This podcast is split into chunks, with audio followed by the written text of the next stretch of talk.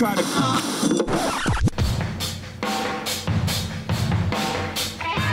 Fora da caixa. Fala galera, sejam bem-vindos ao episódio número 3 do Fora da Caixa, o podcast com foco em ideias de investimentos fora do comum na Bolsa de Valores. Meu nome é Murilo Breder, analista de ações da Levante Ideias de Investimentos e hoje contamos com a presença de Wagner Salaverri da Quantitas Gestão de Recursos e também a presença sempre ilustre de Eduardo Guimarães, um podcast diferente hoje em tempos de coronavírus, cada um falando de suas respectivas casas. Eu aqui de Belo Horizonte, Wagner lá de Porto Alegre, Eduardo Guimarães em São Paulo. E antes de apresentar nosso convidado, primeiro eu gostaria que o Eduardo Guimarães se apresentasse primeiro, né? Eu já trabalho diretamente com ele, conheço ele já há algum tempo, mas talvez você que está escutando esse podcast pela primeira vez, talvez ainda não conheça Eduardo Guimarães. Então, por favor, Eduardo, se apresente. Você gosta que te chame de especialista em ações da Levante, é isso, né? É isso aí, Murilo. É, boa tarde, né? Ouvindo o pessoal aí, Wagner também, um prazer te receber aqui no nosso podcast Fora da Caixa. Então, eu sou aqui o sócio responsável na Levante pela análise de ações. Né? Então, coordeno a equipe de análise, o Murilo né, está na equipe e a gente criou esse podcast aí fora da caixa para trazer conteúdo aí diferente, sempre conversando aí com o gestor, com a visão sobre ações, sobre o setor e, claro, colocando né, numa certa fogueira aí, falando, não, vamos falar um negócio diferente aí que a gente né, não ouve no mercado. Então, é, é, isso, o podcast tem esse objetivo e é um prazer receber o Wagner daí, deixar agora ele se apresentar e falar sobre o fundo aí, o Quantitas. Bem-vindo, Wagner. Olá, pessoal, muito obrigado pelo convite. É um prazer estar participando aqui desse podcast com vocês. Olha, esse é um, é um momento bem, bem atípico, né? Eu, eu já tenho bastante tempo de mercado, já estou desde 99 trabalhando no mercado. E segunda vez que eu passo por uma crise tão forte e acho que é a primeira vez que foi tão rápido, né? Em duas semanas a coisa foi caiu aí mais de 40% e realmente foi bem bem surpreendente, eu vou dizer o tamanho da queda e a rapidez com que aconteceu. Nosso, vou falar um pouquinho do nosso nosso trabalho aqui, Eduardo e Murilo. Uh, na Quantitas a gente tem em torno de 2 bilhões de reais em ativos sob gestão e dá para falar isso mesmo nesse momento de queda, porque a parte de ações era ah, uma parte relativamente pequena dentro do todo. Né? O nosso maior grupo de, de, de fundos ele, ele é renda fixa e multimercados. Então, ações nós temos aí em torno hoje de 100 milhões de reais. Uh, nosso nós, nossa empresa existe desde 2011 e eu faço parte da Quantitas desde 2012. Uh, de 99 a 2012 eu trabalhei na, na Geração Futuro, fui sócio responsável pela equipe de análise e pesquisa e também participei diretamente da gestão. Então estou nesse mercado de ações aí desde 99 e aqui na Quantitas desde 2012.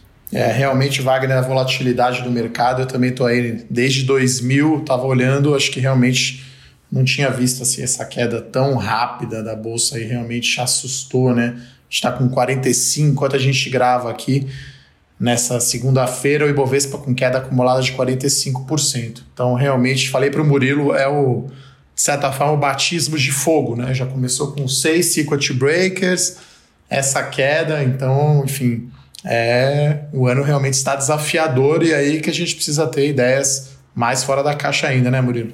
É isso mesmo, Edu. Momento super diferente que a gente está vivendo todos os ativos considerados seguros, né, como por exemplo o ouro e as treasuries, estão caindo, né, junto com os ativos de risco, como por exemplo as ações, que mostram uma corrida desenfreada por liquidez, né.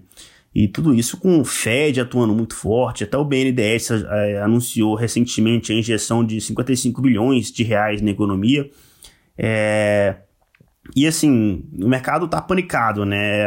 A injeção de liquidez não está resolvendo o problema. É como se você tentasse apagar um incêndio com gasolina, né? O mercado panicado, você vai jogar mais liquidez no mercado, é como se você jogasse gasolina, não vai dar certo. E é por isso que a gente está vendo essas, essas quedas recentes, né? O mercado precisa, antes de liquidez, muito mais se acalmar, né? E isso vai acontecer né, o mercado tende a se acalmar, a se estabilizar quando as taxas de crescimento dos novos casos de coronavírus desacelerarem. Né? Em outras palavras, o que importa é a segunda derivada. Né? O problema é que essa situação ela não está próxima de ser resolvida, seja nos Estados Unidos ou seja aqui no Brasil. Né? O número de casos segue aumentando, o pico está previsto para ocorrer só em abril né, de, de casos de coronavírus no Brasil e a probabilidade de termos um colapso no sistema de saúde é cada vez maior, né? não por falta de leitos especificamente, mas por falta de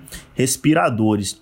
E também, né, nesse momento, a gente tem uma estimativa no PIB enfim, já há quem fale em PIB 0%, PIB de menos 1% em 2020. O Boletim Focus ele parece estar um pouco atrasado, né? Já que a projeção dessa semana, claro, teve uma retração no PIB ali, mas é, ainda indica um crescimento de 1,48%. E aí a minha primeira pergunta para o Wagner é a seguinte: a crise atual é pior que a de 2008? Eu vi você comentando que chegou até a alopecia em 2008, é isso mesmo? Rapaz, isso foi a pior coisa que me aconteceu naquela época, não foi nem a crise em si. Mas você imagina, eu tinha na época 70 mil clientes nos fundos de ações lá da geração. Então, 70 mil pessoas é, reclamando da queda e tal, foi uma pressão muito grande. Vivi um, uma, uma, época muito, muito é, estressante naquela época. É, quando eu comparo essa crise com com a atual, não tive alopecia ainda, eu acho que a idade ajuda também, né? A idade ajuda a gente se acalmar um pouco. Essa, essa crise ela tem uma diferença. Aquela lá era uma crise essencialmente financeira. Você tinha um problema de liquidez lá fora muito grande e que aparentemente é, tava, a solução passava por uma solução de, de liquidez, uma solução financeira. O problema hoje é o seguinte: você está desligando a economia do mundo em vários países sem saber quando ela vai voltar e como ela vai voltar. E aí você já sabe que quando esse processo. Isso nunca aconteceu. E quando esse processo acontece, você sabe que alguns vão sofrer muito mais do que outros. E o, o problema maior ainda é que os que vão sofrer mais, os empresários, os empregos que vão sofrer, vão ser nas empresas menores, aquelas que têm lá uma, uma quantidade grande de, de, de número de vagas que são fundamentais para a gente ter um, uma, uma, uma, condição econômica melhor no país, e essas vão sofrer bastante, principalmente se esse isolamento, esse lockdown todo aí for muito longo. E aí eu acho que é o principal problema que eu estou vendo nesse momento. Uh, todo mundo está preocupado, é, obviamente, com a, com a questão da saúde, com a quantidade de pessoas que vão estar é, necessitando de tratamento se todo se mais cedo ou mais tarde por uma questão é, óbvio, né, que já aconteceu em outros países, vai acontecer aqui, mas o efeito econômico ele é tão adverso e tão, tão grave e tão imprevisível que ninguém está se preocupando agora, mas eu acho que isso vai ser, se a gente tiver uma, uma, uma continuidade por muito tempo desse lockdown, desse isolamento, os efeitos vão ser muito fortes. E aí depois a coisa vai ser ainda mais difícil para você recuperar. Então essa é a minha preocupação maior hoje que os governantes consigam estabelecer pelo menos uma data segura para que a gente tenha uma contenção da, do número de casos, que aquela curva de infectados ela fique mais plana possível, mas ao mesmo tempo que você tenha uma condição de que os negócios pequenos sobrevivam uh, no seu maior número possível, porque hoje está difícil, olhando para esse pessoal, está difícil de pensar que com tanta gente em casa esses negócios menores sobrevivam. O Wagner, e, e, acho que os pacotes aí de, de autoridades, de Banco Central, você não acha que o Brasil aqui está sendo muito tímido? Tá certo que hoje o Banco Central liberou aí um volume grande do compulsório, né? É, e também empréstimos aí para bancos, é, enfim. Mas você não acha que esse estímulo está pequeno? Quer dizer, me parece, né? A gente está vendo aí o PIB, algumas projeções alarmantes né, de aumento de desemprego e, e, queda muito forte no PIB, né? De cair, sei lá, algumas empresas a gente olha muito fundamento, né? Agora, olhando as ações, está todo mundo no pânico, não está olhando fundamento, mas se for pensar o resultado aí do segundo TRI de algumas companhias, não é nada absurdo cair 30%, né? Ou até mais, né? Shopping Center, por exemplo, fechou, né? Quão, é, e quão, quão efetivo está sendo essas medidas. Né? O Fed inundando né, com o mercado com muito dinheiro, mesmo assim continua caindo. O Banco Central Europeu, quer dizer, né, acho que leva um tempo ainda para responder essas medidas, né? É, o, o, grande, a grande dificuldade é o seguinte: você não, não adianta você dar dinheiro se o cara não, não vai conseguir recuperar o seu negócio. Né? Você vai. Por isso que o governo é, hoje do, se passou boa parte do dia se comentando essas medidas de os empresários poder colocar os funcionários até quatro meses é, sem custo para a empresa, né, numa, numa espécie lá de, de licença remunerada, sem demissão das pessoas, e o governo oferecendo algo semelhante lá ao que seria o auxílio-desemprego, mas sem a pessoa estar desempregada. Então, é, as medidas elas têm que passar por alguma coisa nesse sentido, né, de, de, de, ajudar principalmente as pequenas empresas que vão, vão passar por esse sufoco, porque não adianta você colocar dinheiro, dinheiro nos bancos e os bancos não querem correr risco de crédito. Né, e os spreads, mesmo com juro baixo, os spreads estão aumentando.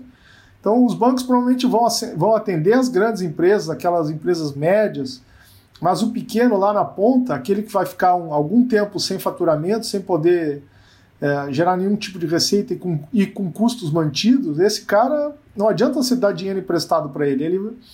Ele não vai chegar até ele, os bancos provavelmente não, não vão querer correr aquele crédito, o risco daquele crédito, ou ele mesmo que tome dinheiro emprestado, a grande questão é se ele vai conseguir é, reiniciar o negócio dele depois dessa, desse isolamento todo das pessoas. Essa é a minha preocupação quanto tempo a gente vai ficar uh, isolado e, e, e, quão, e, quanto vai ser o dano permanente em alguns negócios na, na cadeia toda de, da economia. Isso vai gerar um desemprego muito grande e vai minar muito a confiança das pessoas. Né?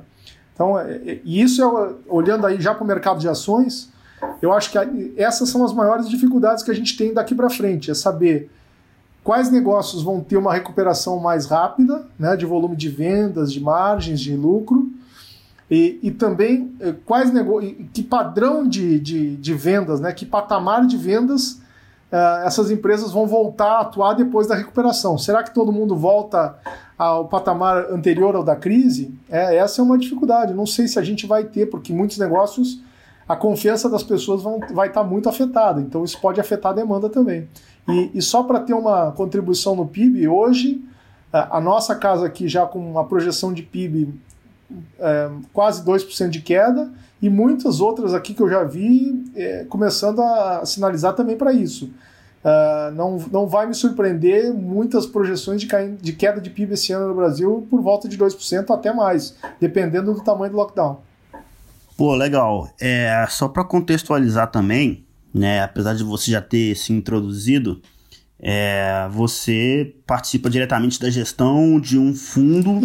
Né, long only chamado Monte Cristo, né? Exato. E é, a partir de que momento você passou a enxergar essa, essa virada de cenário, né? Enfim, você conseguiu defender o fundo de alguma forma?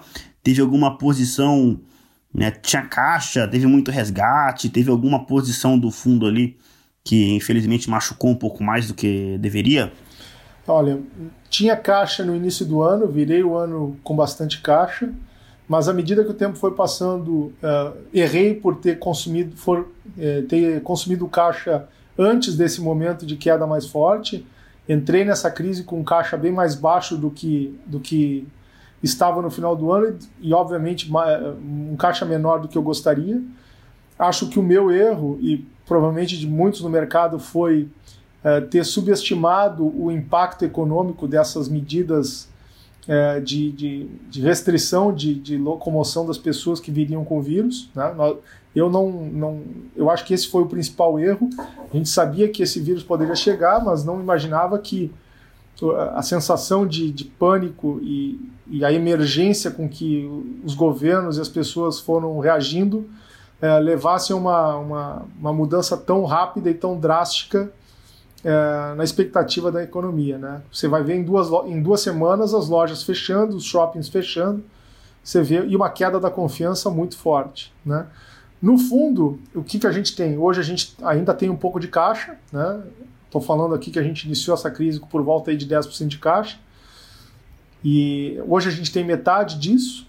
E a maior parte das operações que a gente foi fazendo ao longo desse tempo foram operações de troca de posições. Né? E ao longo do tempo fomos consumindo um pouco caixa. Mas a minha experiência também é, me fez atuar de uma forma mais contida nesse uso de caixa, porque não, não, não entendo que essa será uma crise rápida. Né? Não acho que a gente vai ter. Ela foi do, nas duas primeiras semanas muito forte, muito rápida, mas eu não acho que ela vai se resolver rápido. Né? Porque as, até a gente ter uma sinalização clara de as coisas voltar a funcionar, as empresas voltarem a, a, a operar, e depois de voltar a operar, todos os executivos dessas empresas sinalizarem ao mercado o que está acontecendo, como é que está sendo o ritmo dessa retomada, é, acho que isso vai demorar. Né? E, e, o impacto em termos de desemprego é, ainda vai ser bem difícil de medir também. Então, fui trocando posições de empresas que a gente tinha já no fundo, que caíram mais do que outras, em alguns casos a gente foi ampliando. Esse é o caso de Eletrobras, por exemplo, uma das ações que a gente tinha, uma participação é, que não estava entre as principais, e com essa queda bem, bem forte, a gente ampliou é, bastante, deixou ela ser agora uma das principais. Uh, não, na, nas, nas, principais posições do fundo, até posso dizer para vocês: uh, Guararapes, uh, Eletrobras, Vale, SLC, Banco do Brasil e Panvel. Essas são posições todas por volta de 10% da carteira cada uma, algumas mais. Então, são a gente acabou fazendo mudanças. Nós tínhamos uma posição muito pequena em Banco do Brasil, com essa queda enorme também que teve, a gente acabou ampliando. E o caixa a gente vai usando, só compro ações usando o caixa em dias de queda forte. Quando a bolsa sobe, acabo em alguns momentos até fazendo algum caixa às vezes e vou fazendo um pouco essas operações táticas mais de curto prazo, pequenas, não muito representativas no fundo, mas que ajudam também a gente a recompor o, o portfólio de uma maneira melhor. Pô, legal essa sua resposta, porque você já começa a responder uma próxima pergunta que eu te faria, né? Porque eu já vi você falando anteriormente que você, né, o seu fundo tem uma carteira em torno ali de 12 ações, que você achava que essas 12 ações diversifica ali de uma forma relativamente boa, né? Isso que se você tem uma concentração razoável nas cinco maiores posições do fundo, né? Que seria 60, 65% do PL do fundo. Essa crise atual, ela te fez mudar de ideia sobre essas 12 ações apresentarem uma boa diversificação ou você continua convicto de que é, essa quantidade de ações realmente é uma quantidade que diversifica bem uma carteira? Não, o que a, gente mantém esse, esse posicionamento. De fato, a gente, na nossa ideia de composição de carteira, uh, normalmente a gente usa aí 5, é, 6 ações com um pouco mais de 50, chegando a em torno de 60% da carteira do fundo. Depois a gente divide uma posições intermediárias, três, quatro posições é, intermediárias aí que vão ter em torno de 5% da carteira, e posições menores que são ou posições novas ou posições que a gente tem é, menos convicção, né, ou que está saindo ou que está entrando também às vezes na carteira do fundo. Uh, o que a gente fez nessa crise foi diminuir um pouco as intermediárias né? Uh, e aumentamos a, a, concentração um pouquinho, algumas que tinham caído muito, que foram essas que eu citei. E, e, e, assim, de novidade, até acabamos colocando empresas que a gente gostava muito, mas que o preço, uh, pelo menos nesses últimos pregões, nesses últimos meses, estava acima do que a gente gostaria de pagar. E acho que um caso que eu posso citar é Centauro, que é uma empresa que com a queda que teve, a gente conseguiu aí, compor 3% do fundo, é, num movimento assim para nós assim, bem interessante, e voltamos a ter a posição em Apivida, que era uma, uma empresa que a gente já teve na carteira do fundo e que depois, como, como ela tinha tido uma performance muito forte, uma valorização muito expressiva, a gente vendeu até antes do, do pico que ela, que ela atingiu, vendemos aí por volta de 50, 50, 50 e poucos reais, e lamentamos que tínhamos vendido, porque ela continuou subindo bem, e agora voltamos com essa queda forte, voltamos a tê-la no, no fundo. Então, é, continuamos, respondendo a sua pergunta, continuamos com aquela ideia de ter é, posições principais e, e repetindo, as, as, posições principais hoje são Guararapes, é, Eletrobras, SLC, Vale, é, Panvel e Banco do Brasil. Temos posições é, intermediárias, agora em menor número, né? Movida é, uma delas, já, te, já foi uma posição maior, mas Movida e Randon hoje são posições intermediárias uh, e posições menores hoje do fundo, uh, Apivida e Centauro. Essas duas são as menores. Junto com o Embraer, que é uma posição agora que ficou é, muito pequena, é, a gente já teve ela bem representativa, mas com essa queda generalizada do mercado e com os riscos específicos relacionados à Embraer, a gente acabou reduzindo bastante ela nesses últimos pregões. O Wagner, eu lembro que esse call era até um call seu mais fora da caixa, né, de Embraer. É, se puder comentar um pouquinho, né? Provavelmente tem um risco da Boeing, enfim, da transação não acontecer por conta aí da crise companhia aérea. Então, se você puder falar um pouquinho, né, de se aumentou algumas empresas que você falou, quais você saiu, se você tinha Petro, por exemplo, falar de quais você saiu, né, na crise ou diminuiu e falar um pouquinho aí o que mudou nesse código Embraer, né, por que que você foi aí reduzindo. Claro. O código Embraer para nós era um call bem de, de, de valor, né, era um call de valor porque é, a gente fez, ela, ela tinha feito esse, ela fez esse, esse deal com a Boeing, né? Fez um, vendeu a parte da aviação comercial para a Boeing. E, a, e resumidamente, comprar a Embraer era o dividendo que a Boeing, o dividendo que a Embraer pagaria aos seus acionistas por ter recebido os recursos da Boeing, mais o valor que ficaria em caixa na Embraer depois de pagar esse dividendo, caixa líquido, 700, 800 milhões de dólares. Uh, o dividendo era um dividendo aí na, na ordem de 1 bi 300 de dólares, tá? Então pega 1 bi 300 de dólar mais 700 milhões de dólares em caixa, mais o valor da put que a Embraer tinha contra a Boeing, uh, em torno aí de 800 a 1 bilhão de reais, que é dos 20% que ela não vendeu. Só isso aí já deixava a empresa com um valor muito maior do que o seu próprio valor de mercado. O seu o, o enterprise value, que seria o caixa líquido mais é, o valor de mercado ficava negativo. Né? É, ou seja, o valor de mercado estava inferior ao caixa.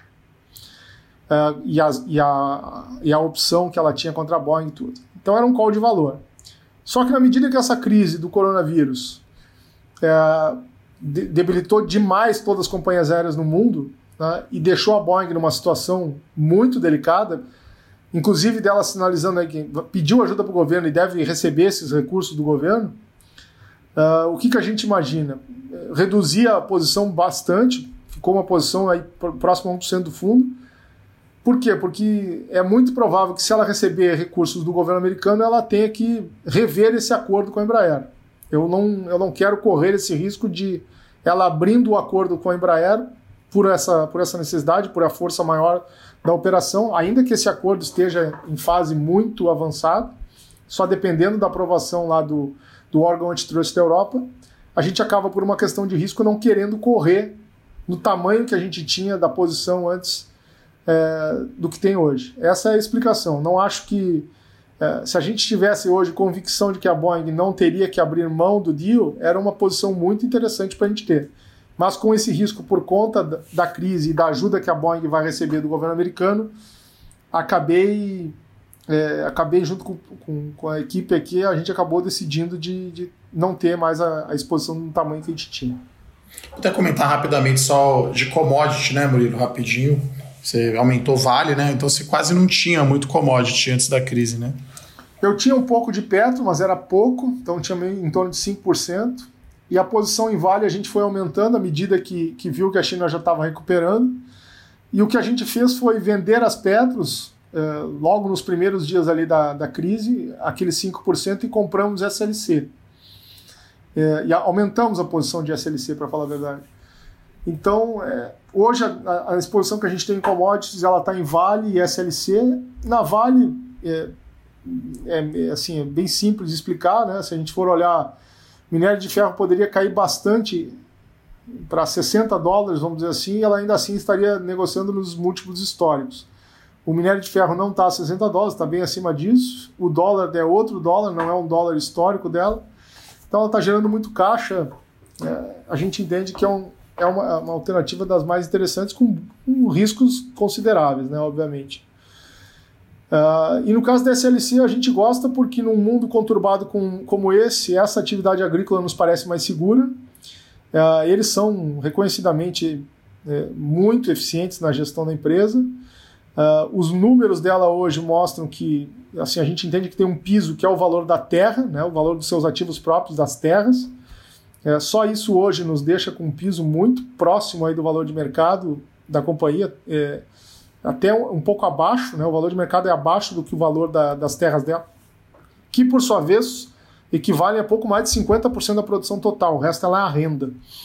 Então é, a gente gosta desse call porque no mundo conturbado e incerto, é, produzir algodão, soja e milho nos parece algo razoável, razoavelmente seguro. É, e com um piso de, valor, de, de valuation bom, que é o valor das terras dela e das plantações, que são ativos é, muito, muito líquidos e muito sólidos. Né? Então, nas commodities, a gente prefere essas duas posições. Pô, legal demais você falar de algumas posições que você tem na carteira. É, deu para ver que tem muitos calls ali fora da caixa mesmo. O podcast agradece, então muito pano para manga para a gente discutir aqui ainda. Então vamos encerrar esse primeiro bloco porque ainda tem muito mais por vir nesse episódio número 3 do podcast Fora da Caixa. Destaques da semana. E para começar esse segundo bloco do episódio número 3 do Fora da Caixa, lembrando, contando com a presença aqui de Wagner Salaverry, da Quanti da Gestão de Recursos, e também, claro, a presença sempre ilustre de Eduardo Guimarães. Wagner, entre as teses, né, os calls que você tem, as ações que você tem em carteira, uma me chamou a atenção, que é a Apvida. É, porque atualmente né, o risco de um colapso no sistema de saúde é real devido à falta de respiradores né, para um, uma população potencialmente infectada. Né? Como que as empresas privadas do setor de saúde ficam diante disso? Né? Como que isso afeta as teses da empresa? Você comprou a Apvida porque realmente o desconto foi expressivo, tinha muito upside ou tem alguma outra coisa a mais além disso? É, isso foi uma discussão. A gente teve alguma, uma discussão relativamente grande sobre, sobre esse assunto, sobre esse tópico, né? Uh, porque a primeira impressão de qualquer um que olhe comprar uma empresa de saúde no meio dessa, dessa situação toda pode ser uma, um tanto quanto arriscado. E eu acho que sim, é bastante arriscado. Mas também por isso que o preço das ações caiu o que caiu. É, quando a gente pensou é, essa situação, primeiro a gente não entende que vai ser uma crise duradoura, né? vai ser uma, do ponto de vista de, de saúde. A gente vai ter algumas semanas, talvez alguns meses, né, de, de procura intensa uh, pela, das pessoas pelo atendimento ao vírus, né, o, uh, o, tratamento ao vírus na rede de hospitais. E isso com certeza uh, vai deixar os sistemas todos, eles públicos e privados, sobrecarregados. Mas ao mesmo tempo a gente, a gente fica pensando o seguinte: uh, como vai se comportar a sinistralidade como um todo da empresa nesse período de crise? Uh, será que as pessoas que, estavam, que procuravam médicos, procuravam tratamentos, uh, vão procurar nesse momento de crise? O isolamento até eventualmente pode ter um efeito de reduzir a sinistralidade para outras doenças. Né? As pessoas ficam em casa, não vão procurar é, não vão fazer consultas médicas ou não vão ao hospital, eventualmente isso também pode, de alguma forma, reduzir os impactos, os custos, os gastos da empresa nesse período. O maior risco que a gente viu nem foi tanto do aspecto da sinistralidade quando a gente estudou esse, esse, esse case de Apivida. Foi muito mais com relação à, à inadimplência das empresas que contratam os seguros né, para os seus funcionários e ao, e ao crescimento potencial uh, por conta do aumento de desemprego. Então, o que a gente ficou com mais medo foi: será que as empresas todas vão enfrentar essa, uma maior inadimplência por parte das empresas que pagam seguro de saúde? E outra, se, se a gente teria um desemprego tão grande a ponto de reduzir muito o número de vidas protegidas né, e de alterar aquela curva de crescimento que a gente estava vendo até então.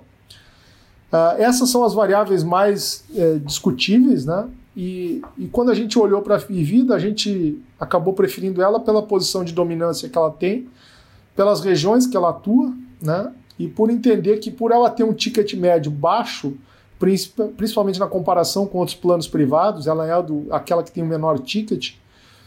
É, provavelmente, se tiver alguma redução, as empresas tiverem dificuldade para pagar seguro saúde, talvez optem mais ainda por uma, por uma alternativa mais barata como ela, é, se alguém for reduzir custos, vai acabar optando mais pela Apivida. E isso nos deixou um pouco com uma sensação de maior proteção relativa é, dentro do setor. Mas com certeza é um call bastante polêmico, né? Como todo, nesse momento, bastante incerto também. Mas essas foram as razões pelas quais a gente acabou optando a Apivida. Legal essa sua explicação sobre o setor de saúde, a Apivida, né?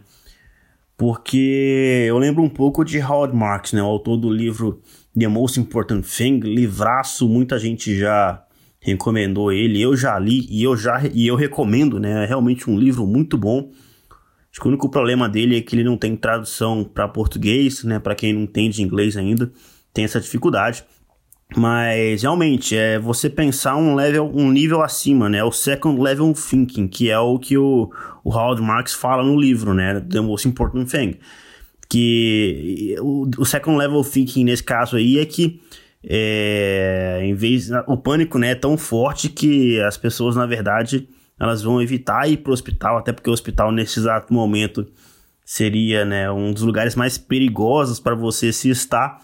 E na verdade a sinistralidade não é, enfim, não vai explodir, né, como você pensaria em um primeiro momento, com todo mundo procurando leito, procurando respirador, enfim, né, no cenário não é, esse é, um, esse é o primeiro, é o primeiro nível só. Quando você pensa um segundo nível, é isso que acontece, né, a sinistralidade não explode. Legal. Mas aí, é, partindo até para uma outra pergunta, eu sei que seu estilo de gestão, por exemplo, né, você preza muito por empresas que, que têm boa governança corporativa, né, que você evita aquelas é, empresas que têm problemas, porque mais cedo ou mais tarde as más notícias aparecerão, né. E recentemente no Brasil a gente teve o caso de IRB Brasil, né, a gente aqui da Levante foi até bem crítico em relação às respostas que a empresa deu em relação aos seus é, seguidos escândalos, né? E, enfim, por que, que você evita tanto essas empresas com problemas de governança corporativa, né? Teve algum, algum case que machucou um pouco mais em relação à governança corporativa e aí por isso hoje você fica com o pé um pouco mais atrás em relação a isso? E a outra pergunta é que a gente tem muito ouvinte aqui do podcast que é, é pessoa física, né? Ele investe por conta própria e talvez a avaliação de governança corporativa não é algo tão tangível assim para esse investidor, pessoa física. Como que você avalia uma empresa em relação à governança? É, não é uma, não é uma questão fácil de ser resolvida, né? Porque a governança ela, ela é muito ampla. Essa, essa, esses problemas eles surgem de várias formas, né? Uh, vou dar alguns exemplos. A gente, alguns investidores preferem investir, por exemplo, em corporações. Né? Nós, particularmente, não, não temos essa, essa preferência explícita. Não que a gente não goste, mas a gente claramente prefere, entre duas alternativas semelhantes, prefere uma empresa que a gente vê, a gente tenha controlador, acionista controlador e que a gente conheça é, esse acionista controlador. Né? Por que isso? Porque é um, eu prefiro ter uma, uma visão mais clara de como aquele controlador pensa, como ele reage, como ele agiu no passado em alguns momentos mais difíceis, se ele tomou medidas ruins, qual foi a explicação dele, uh, como é que é a estrutura de, de conselho e de, e, de diretoria, uh, a questão toda de remuneração de ações, se utiliza o modelo de opções, de ações para remuneração dos executivos, qual é o tamanho dessa diluição anual, né, se ela é muito relevante ou não, né, a empresa fica comprando ou emitindo novas ações todo momento, qual é o tamanho da diluição. Enfim, esse alinhamento é sempre complicado de você saber é, como ele, se ele está sendo feito de uma forma que você vai gostar. É, isso eu acho que é a maior dificuldade, conhecer os, o, o comportamento dos executivos ali, do conselho, dos, dos diretores, sem você estar tá lá, sem você poder conhecer eles completamente. Uh, respondendo ao teu, ao teu, à tua pergunta, o caso que eu mais eh, tive dificuldade faz bastante tempo, acho que já faz mais de 10 anos, uh, em torno de 10 anos, foi na empresa Forjas Taurus, nós tínhamos um investimento na época na geração, e na época tivemos uma operação em que o acionista controlador estava incorporando uma empresa sua para dentro da empresa, é, uma, uma, empresa que era do controlador, eles estavam incorporando ela para dentro da Taurus. Uh, e naquele momento nós votamos contra a operação. é, na, nos fundos geridos pela geração, mas não foi suficiente para a gente impedir aquela operação. Nós entendíamos que era uma operação que estava sendo feita com, com bases de preço equivocadas, com condições que não eram as melhores, enfim, uma discussão é, bem, bem técnica e acabamos perdendo. E aquele, e aquele episódio me reforçou bastante a, a necessidade da gente conhecer quais eram as, os, vamos dizer assim, os, os riscos que o controlador tinha, na, não só na, na, na, empresa que ele controlava, mas nos seus outros negócios. E, hoje a gente acaba tomando cuidado sempre que pode ao, ao máximo, né? Sempre buscando o maior número de informações possíveis para evitar esse tipo de problema novamente. Ô Wagner, nessa linha, é, aproveitar um case que acho que é diferente de vocês também, mas uma posição talvez fora da caixa, né? Que é Guararapes, né? Então a Renner é a referência né, desse setor de varejo e aí houve né, uma mudança positiva, na minha opinião, de ter só ON né, na Guararapes. Né? Então, se puder comentar um pouco se você viu essa melhora né, na governança e falar um pouco aí desse setor que agora a Renner, essa semana, decidiu fechar todas as suas lojas. Então, enfim, um impacto aí que a gente, obviamente, não imaginava que ia passar o varejo. Né? Primeiro, a gente está fazendo esse podcast Porto Alegre, BH, São Paulo, cada um na sua casa. E, sim, as lojas todas fechadas, né? Então era algo que realmente a gente não tinha como imaginar ali em janeiro, fevereiro, a gente não achou que ia chegar, né? Eu também acho importantíssimo governança corporativa, eu que olhei muito o setor aí de construção civil, né? Então, curiosamente, os fundos preferem empresa de dono e não corporação, né? Corporação são os maus exemplos aí no setor de construção, né? PDG e Gafisa. Então, fala um pouquinho aí desse qual aí de de Guararapes, né, que são as lojas Riachuelo, aí para quem né, não não está tão familiarizado. Você sabe que eu sou muito perguntado, né, como gaúcho, como é que eu invisto numa empresa que não é do Sul, né, que é a Guararapes, que é de sede em Natal, mas a maior parte das operações está em São Paulo, e não invisto na empresa gaúcha. Né? Então o pessoal fica rindo porque eu invisto, eu, eu invisto mais em Guararapes e não em, em lojas Renner. Mas é, é, uma questão assim, eu gostaria muito de investir na Renner se ela fosse mais barata. Né? Como o mercado precifica as ações dela num nível de preço que eu entendo é, bem elevado, e olho a, a, a, Guararapes como uma empresa que tem um potencial muito grande de, de melhorar seus números e, e tem seus, as suas ações precificadas com um desconto grande em relação à Renner, acabo preferindo a Guararapes. A Guararapes ela é uma empresa que já conheço ela há muito tempo, desde o início, é, desde o início do, da minha participação no mercado, já, já tive contato na geração, nós tínhamos é, investimento em Guararapes nos fundos desde 99 até antes. Então eu conheço bem a, as coisas por lá. Acho que a empresa está passando por um momento excepcional. Né? Do ponto de vista operacional, eles fizeram muitas melhorias. É, é uma pena que essa crise do coronavírus aconteceu no meio desse processo todo. Tenho certeza que eles vão passar muito melhores do que eles passariam por essa crise nesse momento, né? mas infelizmente está acontecendo num, num, período que eles estavam num, num resultado muito forte. Quarto trimestre já mostrou um crescimento de vendas das mesmas lojas muito alto, melhor de todos do setor. O primeiro trimestre, ao que tudo indica, mostraria um número muito forte também, o, provavelmente o maior do setor. Uh, e o que eles fizeram lá foi basicamente o seguinte: é, ajeitaram a casa no ponto de vista de gestão. Né? Fizeram, olharam aquilo que deveriam fazer e não estavam fazendo e começaram a fazer. Trouxeram uma consultoria é, importante, a Falcone, para ajudá-los, revisaram o planejamento estratégico e colocaram método. Método em tudo. Então, aqui olharam quais eram as melhores lojas, por que, que aquelas melhores lojas deles tinham aqueles números, começaram a replicar as melhores práticas para todas as lojas, começaram a fazer é, cobrar resultados de uma forma unificada, com métricas, é, com métricas melhores do que aqueles usavam, de indicadores. Foram olhando para os concorrentes que faziam o melhor, a melhor gestão e foram vendo: olha, nós temos que melhorar nisso, melhorar aquilo, e foram fazendo. Isso nos últimos nove, dez meses, eles fizeram a, a boa parte dessa lição de casa.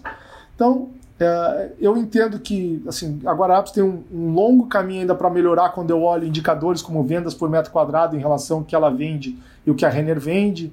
É, ela tem ainda um, um, longo caminho, mas ao mesmo tempo ela tem coisas muito boas lá dentro. A parte financeira, o, o Midway, que é um banco, tem uma quantidade enorme de, de, clientes ativos dentro da, da própria Riachuelo que eles vão aproveitar para oferecer produtos digitais, né, um banco digital.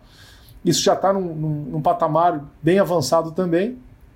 Uh, é uma empresa que, para mim, é, reúne vários ativos muito relevantes, uma, uma rede de lojas muito grande, uh, tanto em shoppings quanto em rua, uma operação de um banco digital com mais de 9 milhões de clientes ativos dentro da, da Riachuelo, é, que tem uma potencial de expansão muito grande.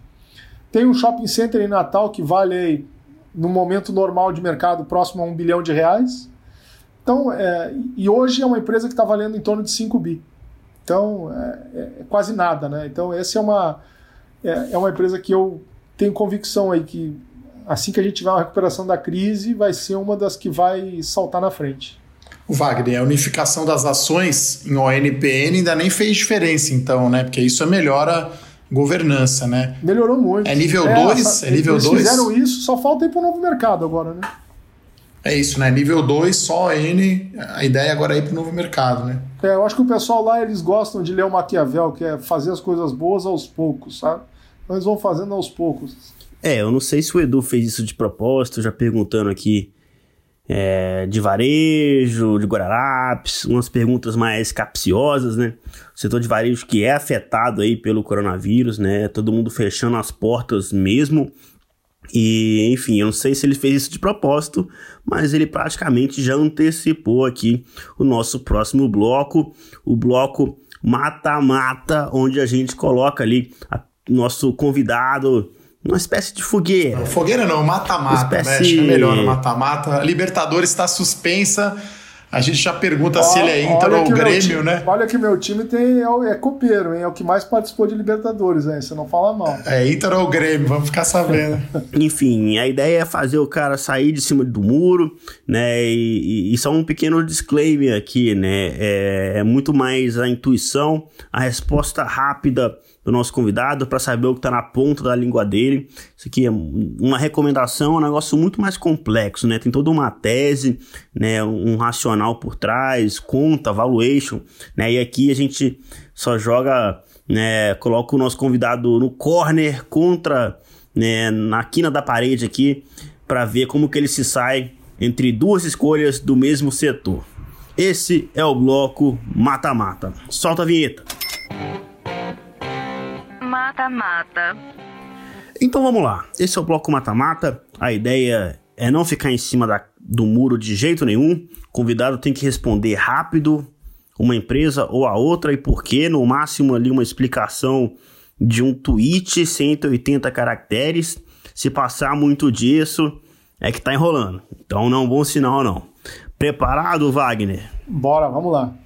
Então vamos lá, vamos começar com o mata-mata progressivo, começando com um mata-mata mais fácil nesse primeiro momento.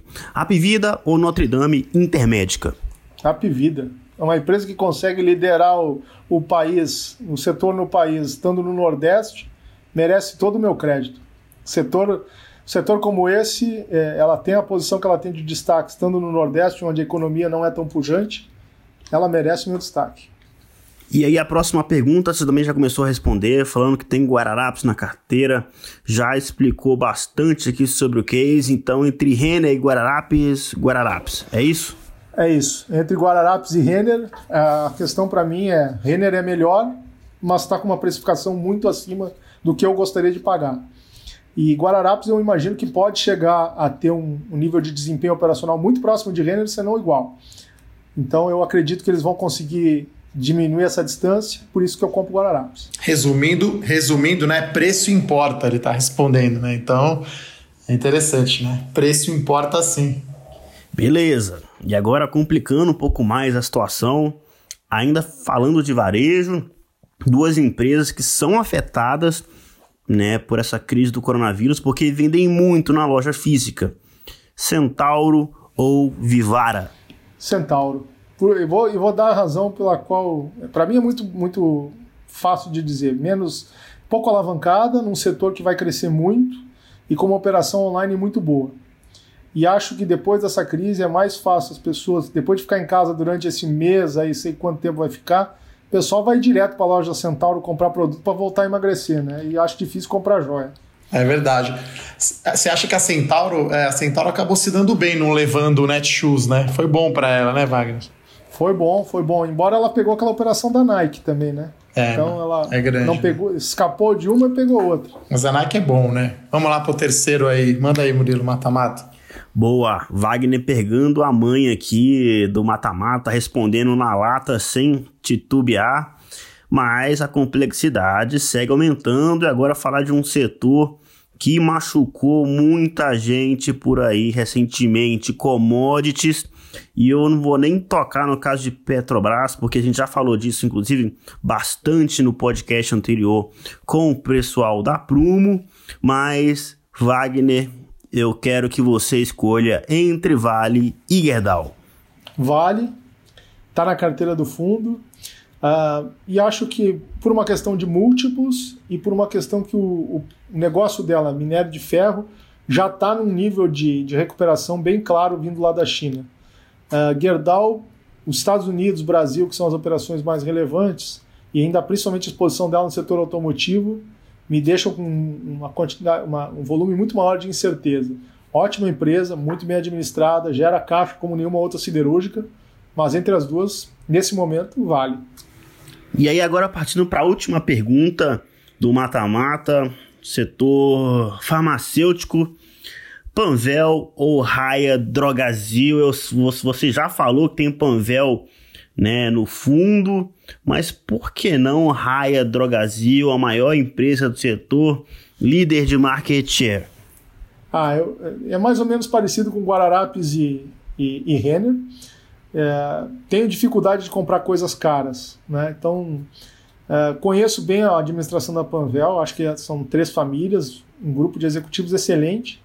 Se você compara taco a taco os números de Panvel e de Raia, você vai ver que não tem uma grande diferença. É, do ponto de vista de, de vendas por metro quadrado é ainda a maior diferença, mas do ponto de vista de margens não é. Tem uma operação online muito boa, então entre, entre pagar a mais barata e a mais cara, considerando a operação de cada uma, a Panvel me parece muito mais promissora. E agora que ela tá, contratou gerente de RI para falar com o mercado, olha, fez hoje, fez a primeira vez, hoje nós tivemos o primeiro pregão dela já depois do desdobramento das ações, subiu mais de 20%, Panvel. Deixa a raia para quem gosta de pagar caro e, e uma empresa já premium. E essa empresa é gaúcha, né? E essa é gaúcha, né? As outras todas você estava escolhendo pois sem é, ser gaúcha, né? É, você que é gremista aí, pelo jeito, né? Gremista pelo jeito, então essa você vai na gaúcha, então, né? É, Panvel realmente é uma empresa que até a gente aqui da Levante acompanha de perto também, né? O Edu sempre. Uma dúvida que o pessoal que está começando a investir há pouco tempo tem e pergunta muito pra gente, né? Se desdobramento gera valor por si só, né? A gente sempre falou que não, né? E foi muito enfático nisso. Não importa muito se você divide a pizza em quatro ou oito pedaços, o tamanho da pizza é o mesmo, né? Da mesma forma, não importa se você divide a empresa em um milhão ou dez milhões de ações, não, a empresa continua a mesma, né? Mas agora, Edu, até chamando você um pouco para discussão também, é, no caso de Panvel, apesar de não gerar valor, a, o desdobramento resolve um dos principais problemas da empresa, que era a falta de liquidez, né? É, hoje as ações fecharam em alta de 25%, mas é porque era uma ação pouquíssima negociada, né, Wagner? Negociava às vezes dia sim, dia não, um negócio por dia, o lote padrão era altíssimo, né, 800 reais, então para um investidor comprar 100 ações tinha que compor 80 mil. 80 então, nesse é. caso, o desdobramento, né? Desdobrou 30 para 1, né? Então, acho que a ação ficou aí perto de 22 reais. Então, é muito bom para a liquidez da Panvel, né? E acho que agora começa assim a ser mais negociado. E para você aí, ouvinte, pessoa física, agora não tem mais desculpa aí para não comprar. A liquidez agora tá bem tranquila. Você aí com pouco dinheiro. Diga-se de passagem, né, Edu? Esse era um papel que a gente já conversou bastante tempo. No evento de vocês no, no passado, a gente comentou sobre ele. Você já tem esse call bastante tempo. Esse é um, esse é um setor que. A gente está falando que o Panvel subiu 20% hoje, mas ainda assim tem um desconto altíssimo para a raia, tá? Então é um desconto altíssimo.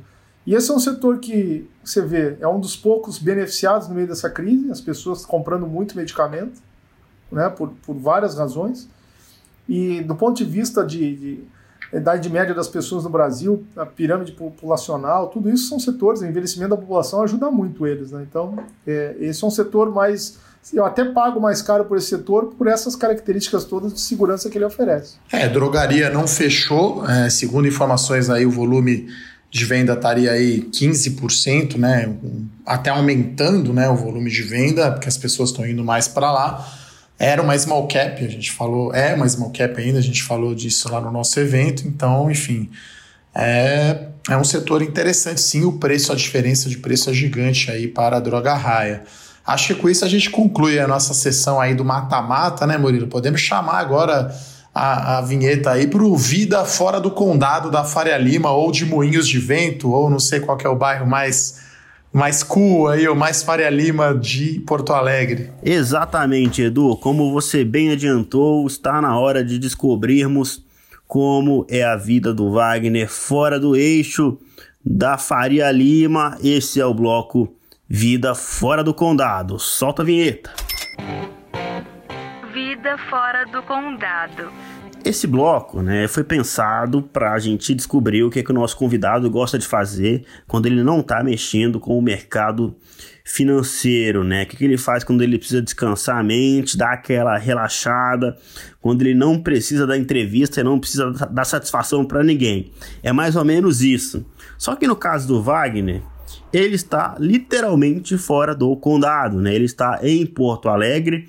E aí, antes de eu entrar nesse assunto de como que ele faz para descansar e tal, é uma pergunta que muita gente tem essa dúvida, né? Como é o cotidiano de uma gestão fora da Faria Lima? Como que você se atualiza? Como que você conversa com as empresas? É muito call, é muita ligação, é muita reunião por telefone, pelo computador, por Skype, ou você vai presencialmente mesmo em São Paulo muitas vezes? Você sabe que é, para mim hoje em dia é até fácil, né? Porque imagina como é que era essa situação há 20 anos atrás. Né? Então, eu já quem trabalha há 20 anos já no mercado financeiro, é, com as facilidades que a gente tem de comunicação hoje, é muito tranquilo. Né? É, e eu consigo acessar tanta. Hoje em dia a gente consegue acessar qualquer informação que a gente, que a gente precisa da empresa, fala com os RIs por, por WhatsApp, uh, enfim, você tem um acesso muito, muito facilitado. Né? Acho que a única coisa que a gente não tem é o shopping no final do dia com, com todo mundo. Né? Isso é realmente só quando a gente vai a São Paulo para poder ter esse contato direto com outros gestores é, pessoalmente, né? Mas mesmo assim a gente tem grupos de gestores, tem grupos de mercado que a gente acaba trocando. E não sinto nenhuma dificuldade de acesso à informação, né? Até porque os grupos de WhatsApp nos, nos deixam tão próximos de todo o zoom, zoom, zoom que tem em mercado, a gente também acaba sabendo. E, e, o que eu acho que é legal também é o seguinte: a gente até quando, quando vende o fundo, né, quando apresenta o fundo para outros investidores, para clientes, a gente mostra o quanto o, quanto nos ajuda a ter uma carteira diferente. A gente compara, acaba pegando lá os principais fundos de, de ações do mercado que estão nas principais plataformas e compara a carteira deles com a nossa carteira. E a gente consegue ver que a gente de fato tem vários calls, coincidência ou não, por estar fora do condado, a gente consegue ter uma carteira bem diferente né, é, do restante do mercado. Que é bom para quem está comprando vários fundos de ações, né, acaba comprando.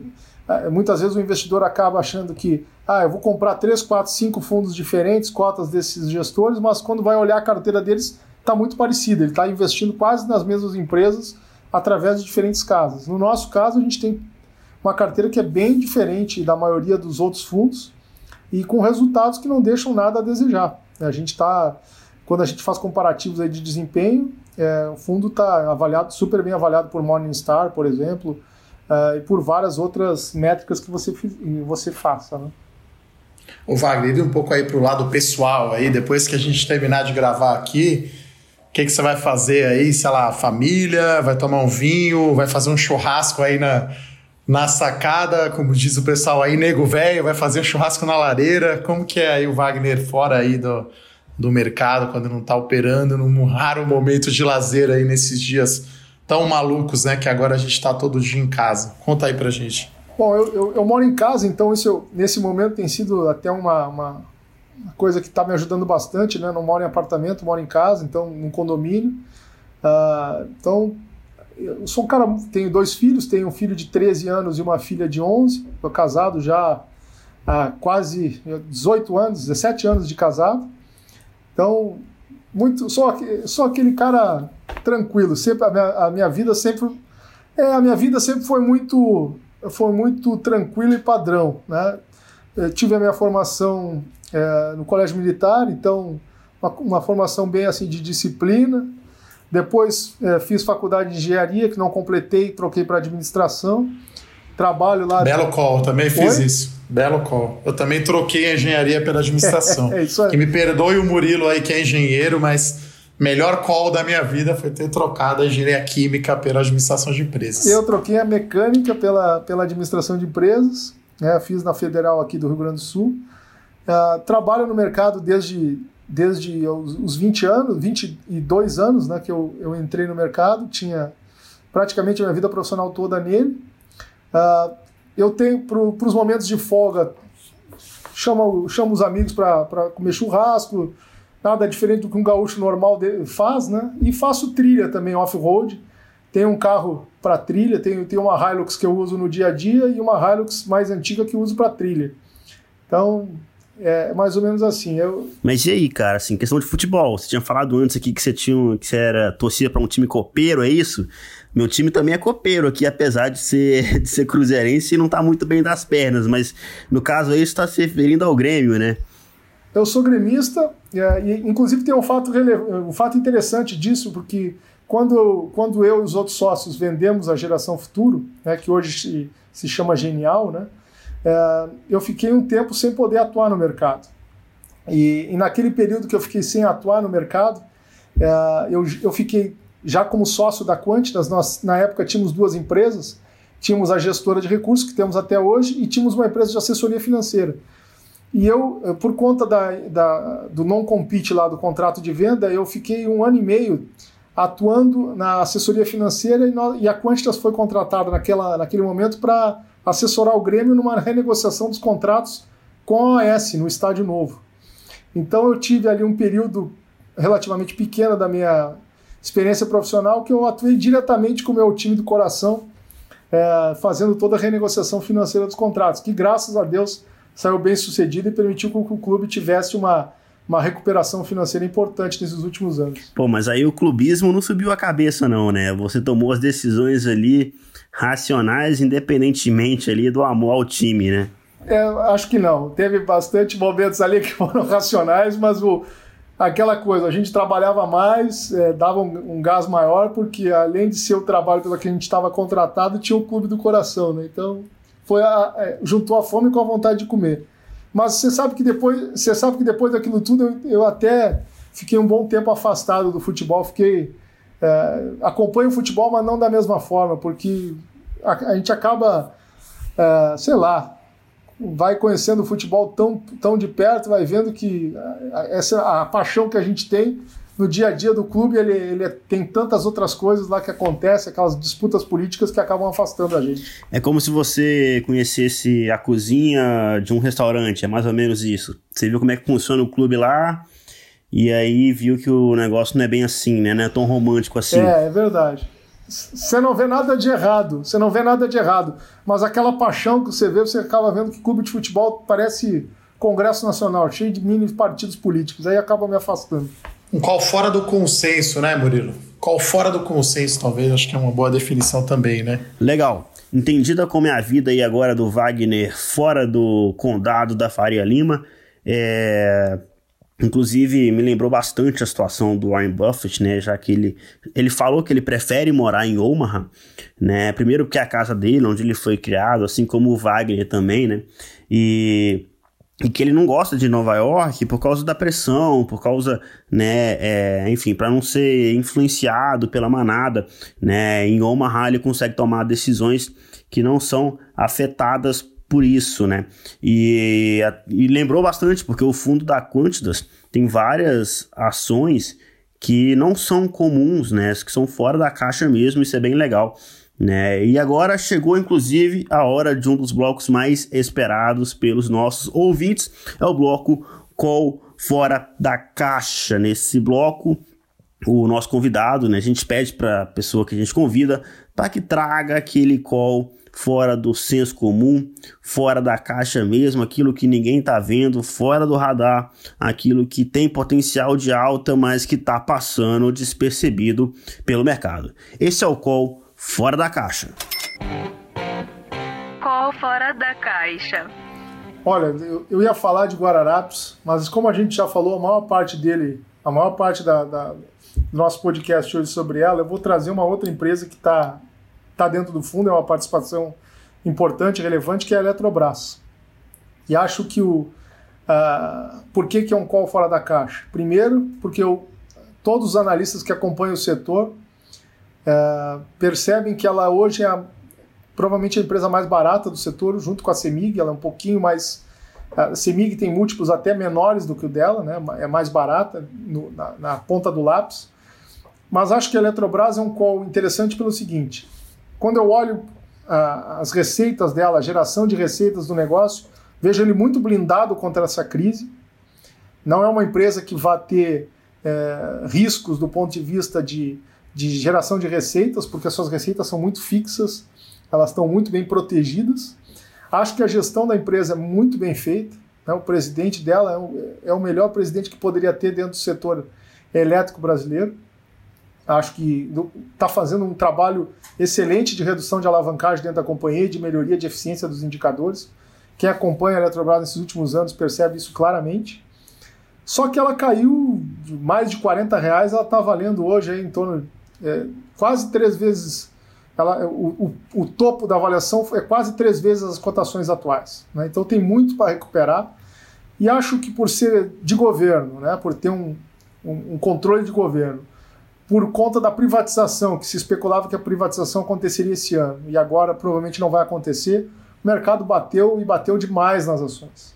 Quando você olha lá o, as taxas internas de retorno que o mercado estima para o papel, elas estão das mais altas. Uh, e eu acho que esse seria o call mais fora da caixa possível dentro de um setor que é relativamente protegido, que é o de energia elétrica, numa empresa com uma estrutura com uma estrutura de, de receitas muito blindada contra a crise com uma gestão excelente, né, que eu acho que vai continuar fazendo um trabalho é, excepcional e que ainda no caso das Eletrobras 6, a Elet 6, ainda te paga um dividendo que está próximo aí de 10% de retorno sobre, sobre a cotação ao ano. Né? Então, não consigo pensar nesse momento uma alternativa tão interessante quanto essa. Afora Guararapes, que eu já tinha colocado dentro do setor de varejo, mas a Eletrobras, para mim, é o, é o qual fora da caixa mais interessante que a gente poderia colocar uh, é, para todos os ouvintes. Putz, legal demais o, o seu call de Eletrobras.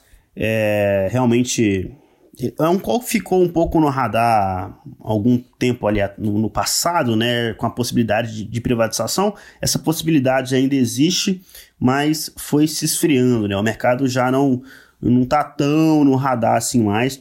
É, sem falar toda essa história ali agora de um retorno em dividendos de 10%, igual você falou, que o mercado, enfim, não está vendo, né? Mercado panicado gera esse tipo de oportunidade de retorno em dividendos, né? Fora o potencial de valorização da ação. E também você comentou um outro call fora da caixa aqui bastante durante o podcast, né? Foi o caso de Guararapes também, é, que, enfim, bem fora do radar também. Legal. Uma última pergunta agora, para a gente finalizar o podcast. É, o nosso ouvinte, você falou que está com 5% ali de caixa, né? E você vai segurar um pouco esse caixa ainda, até porque realmente é, não é tanto mais, né? Já gastou um pouco mais, agora tem que segurar a onda, porque não dá para ficar sem caixa de jeito nenhum. Mas esse nosso ouvinte, pessoa física, né? E aí agora ele conseguiu juntar um caixa caiu o salário na conta, conseguiu economizar um pouco ali nas contas e tá sobrando dinheiro. Tá na hora de comprar ou é melhor esperar a faca terminar de cair? Eu acho que o, o, o número, número um, a decisão número um das, das, pessoas físicas nessa hora é saber o seguinte: quando ele deita a cabeça dentro, eh, em cima do travesseiro, ele consegue dormir? Né? O nível de risco, de exposição ao risco que ela tem hoje, está deixando ela dormir com tranquilidade, né, ou pelo menos está deixando ela dormir, é, eu acho isso fundamental. Se a pessoa não está conseguindo suportar esse momento de crise forte, está tá, tá passando, é, fica muito tensa, fica nervosa, não consegue parar de pensar nisso, ela tem que reduzir o tamanho da sua alocação. Agora, se ela já tem o tamanho da alocação bem dimensionada, já absorveu que a volatilidade forte do mercado como a gente teve agora, e eventualmente até tem mais recursos para investir e entende que esse é um momento atípico e que pode proporcionar para ela ganho bastante relevante, eu acho que ela tem que. Não, não tem muita desculpa para as pessoas que sempre quiseram ter alocação em ações deixar de ter nesse momento. Pelo menos começar, com uma exposição mínima que seja. E a razão é simples. É, as pessoas não podem querer comprar ações com preço barato quando está tudo bem. Os preços baratos acontecem nesses momentos assim. E é óbvio que tem risco. E elas vão correr risco. Ninguém está dizendo aqui que ela vai comprar e vai correr para o abraço e daqui a algum tempo vai ficar ganhando, vai ganhar dinheiro sem risco. Vai ter risco, porque ninguém sabe como é que vai ser isso daqui para frente direito. Agora, aquela pessoa que quem nunca conheceu, né? Quem é do mercado nunca, nunca recebeu lá num jantar, numa conversa entre amigos, alguém diz assim: "Ah, mas eu estou esperando o melhor momento, eu não investi ainda porque eu estou esperando tal coisa acontecer". Aí quando, a, quando as ações caem, você fala com aquela pessoa, ela diz assim: ah, não, mas agora eu estou com muito medo, agora não. Tem que esperar melhorar. Eu, eu acho assim: tem que definir o tamanho da alocação que você vai ter em renda variável. Uma vez de, determinando esse tamanho, aloca. E esse é um momento muito interessante para isso. Agora, tem, cada um tem que conhecer quanto que é o, o, o desejado para o seu perfil de risco. Se a pessoa não está conseguindo dormir, é que ela tem que ajustar isso para baixo. Acho que é muito importante esse que o Wagner falou. A gente, eu costumo falar também, Wagner. Uma coisa é reserva de emergência, outra coisa é reserva de caixa numa possível alocação de ação. Então, acho que você falou bastante aí do fundo que tinha o caixa, mas você tem a sua reserva aí, obviamente, de emergência, a sua família. Então, acho que os investidores têm que ter isso. Tem que ter no mínimo uma reserva de emergência. Agora, principalmente se for autônomo, que talvez possa ter queda de renda, você fez o seu mínimo ali, seis meses de custo, alguma coisa assim. Você define a sua alocação e aí o importante é ter disciplina. Você não vai acertar o fundo, né? Mesmo a gente que tem. Eu tenho 20 anos de mercado, Wagner também, enfim. Não vai acertar qual que é o fundo. Ah, é 60 mil? É 50 mil? É, a gente não sabe onde que vai ser o fundo, mas parece agora bem descontado e acho que antes de melhorar vai piorar, né, Wagner? Então é importante ter disciplina. E aí, se você definiu, vamos supor, 20% em ação, não gaste toda a sua ficha de uma vez só. Né? Vai comprando em pedaços né? e vai escolhendo as boas ações, como o Wagner falou aqui de Eletrobras. Além de estar barata, ainda te paga um dividendo de 10%. Então agora eu falo isso bastante. A estratégia de dividendos parece muito boa, né? nesse momento. Você garante, né, de certa forma. Ainda mais com o juro é, baixo. Você né? garante uma geração de renda para você, que você vai poder comprar mais ações no futuro. Então acho que essa é a mensagem final aí, né, Murilo? E agradecer a presença do Wagner nesse terceiro episódio do podcast Fora da Caixa. Tem uma frase que eu queria deixar, Murilo e Edu, que é o seguinte: tem um amigo meu, Remy Acorde, que, que ele falou para mim durante esse, esse período aí mais turbulento da crise. Wagner, sempre que chove, para. Então, pessoal que está achando que vai a queda vai continuar por muito tempo, então, em algum momento a gente vai achar esse, esse fundo do poço aí. Ninguém sabe quando vai ser ainda, mas cada dia parece mais próximo. Vai parar. Legal demais contar com a experiência de vocês dois, né? Dois profissionais que já estão no mercado há bastante tempo. Esse momento que é super único né? Infelizmente pelo lado negativo, né? Mas o lado o copo meio cheio dessa história é que isso sirva de aprendizado, né? Tinha muita gente ali com muita exposição em bolsa e que foi pega ali de calça curta, né? Quando o cenário mudou, quando o cenário virou e lembrando isso tudo aconteceu de uma forma muito rápida. Então, é, muita gente acha que vai ter tempo ali de mudar de estratégia de uma forma rápida. E bem, recentemente a gente viu que nem sempre é assim, nem sempre dá tempo, o mercado vira de uma forma muito rápida, mas essa mensagem aí de a chuva vai passar, né, ela de uma certa forma conforta né, os investidores que a maioria deles, né, começaram a investir há pouco tempo na bolsa. Eu pessoalmente não peguei a crise de 2008, né? Então essa é a primeira grande queda, apesar de eu já estar lá na, na durante a época do Joesley, mas ali foi um circuit breaker, né? Aí dessa vez foram vários e um atrás do outro, assim, sem parar. Então, realmente um negócio sem precedente, mas que tem futuro pela frente, né? Uma carteira diversificada de ações é realmente um dos melhores investimentos que vocês podem fazer. Então, o ideal agora é não é, ter muita calma nessa hora, né? Não comprar uma ação só porque ela caiu demais e parece estar barata. Compre aqueles ativos que você já tinha em mente, já estava olhando para comprar e que agora sim por causa dessa queda forte recente, né, abriram uma oportunidade de compra, vários ativos ali descontados 30, 40, 50%. Então tem muita coisa boa na, na bolsa hoje, mas muito cuidado, né? O cenário no curto prazo continua um pouco nebuloso e aí é o que é, o Wagner e o Edu falaram durante todo o podcast. Foco no longo prazo, foco no racional, foco ali né, naquelas ações que você sabe que tem valor, beleza? Muito obrigado pela presença aqui de Eduardo Guimarães e Wagner da Quantitas. No mais, um forte abraço para vocês, valeu e até o próximo episódio do podcast Fora da Caixa. Valeu! É isso aí, Wagner Murilo, valeu. Valeu, pessoal. Valeu. Um abraço. Até a próxima, hein? Tchau, tchau. Fora da Caixa.